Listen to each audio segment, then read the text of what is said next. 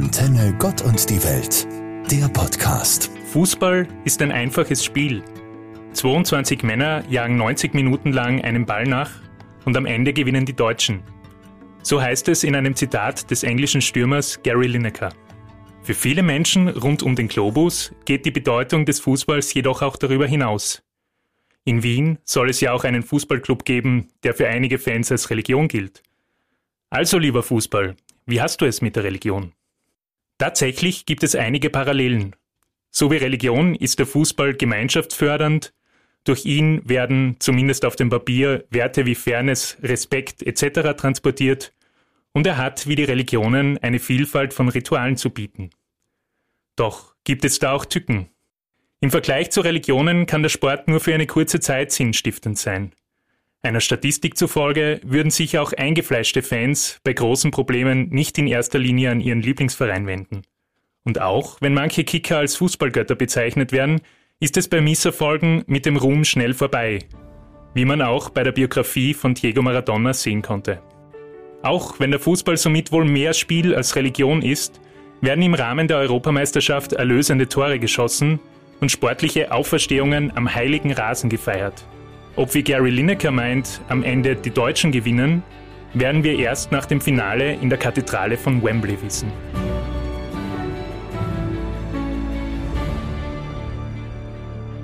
Seit 60 Jahren werden Fußball-Europameisterschaften ausgetragen. Neben dem sportlichen Wettbewerb war es auch der Anspruch, mit diesem Turnier eine Brücke zwischen den Ländern in Europa zu bauen. Dass Sport eine solche Funktion durchaus einnehmen kann, erlebte ich bereits als Kind in den 1990er Jahren.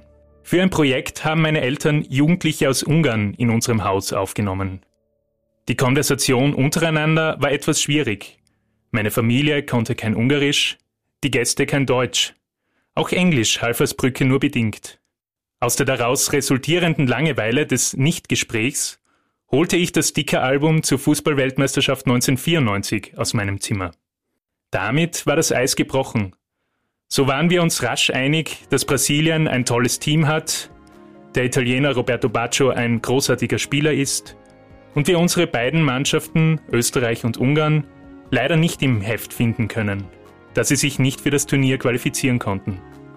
Auch wenn wir also nicht dieselbe Sprache beherrschten, konnten wir uns zumindest eine Weile ganz gut unterhalten und ich bekam eine erste Ahnung, welche brückenschlagende Funktion der Fußball haben kann.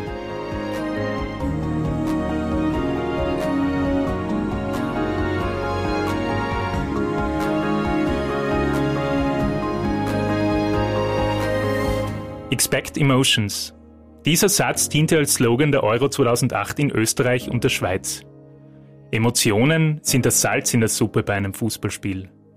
Positive Emotionen von den Zuschauerrängen können ein Spiel durchaus beeinflussen. Der zwölfte Mann, die zwölfte Frau sind nicht nur ein Mythos, wie Statistiken beweisen. Diese besagen, dass in der Corona-bedingt zuschauerlosen Zeit Heimmannschaften Spiele viel öfters verloren haben als zuvor. Emotionen können jedoch nicht nur beflügeln. Fußball ist leider auch oft Ventil für Aggression, Wut und Rassismus.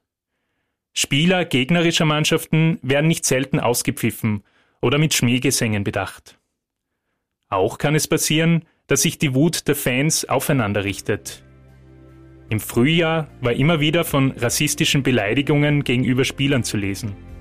Aber auch zum Glück über Fangruppen, die sich offensiv gegen solche Aktionen auflehnten und gegen Fremdenhass auftraten.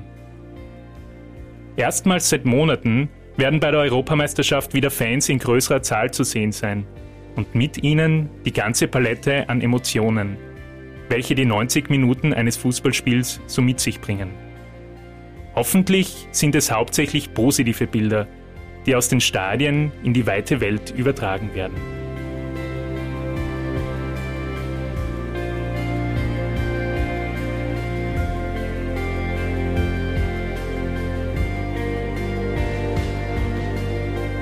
Erstmals findet eine Fußball-Europameisterschaft in elf Ländern statt. Was in der Theorie möglicherweise gut klingt, um vielen Menschen in Europa Zugang zu Spielen zu verschaffen, ist in der Praxis ein zumindest hinterfragenswerter Ansatz. Ist es sinnvoll, dass in Zeiten einer Pandemie Spieler, Fans und Funktionäre quer durch ganz Europa reisen? Ist es unabhängig einer Pandemie nicht auch klimapolitisch ein wenig absurd, wenn eine Mannschaft ein Vorrundenspiel in Russland und drei Tage später eines in Spanien spielt? Neben den elf Austragungsländern wird auch oft der Modus mit 24 Mannschaften kritisiert. Mehr Mannschaften bringen mehr Spiele und mehr TV-Geld für den Europäischen Fußballverband, während das Niveau der Spiele leidet, meinen einige KritikerInnen. Abstruse Transfersummen, bis zur Belastungsgrenze der SpielerInnen aufgeblasene Spielkalender und fragwürdige Vergaben von Großturnieren wie jene an das Emirat Katar im kommenden Jahr sind nur ein paar der weiteren Themen, die das Image des Fußballs negativ prägen. Es wäre schön, wenn zumindest im kommenden Monat der Euro die zweifelsohne schönen Seiten des Fußballs im Mittelpunkt stehen. Anton Tauschmann, Referent in der Katholischen Kirche Steiermark. Antenne Gott und die Welt, der Podcast.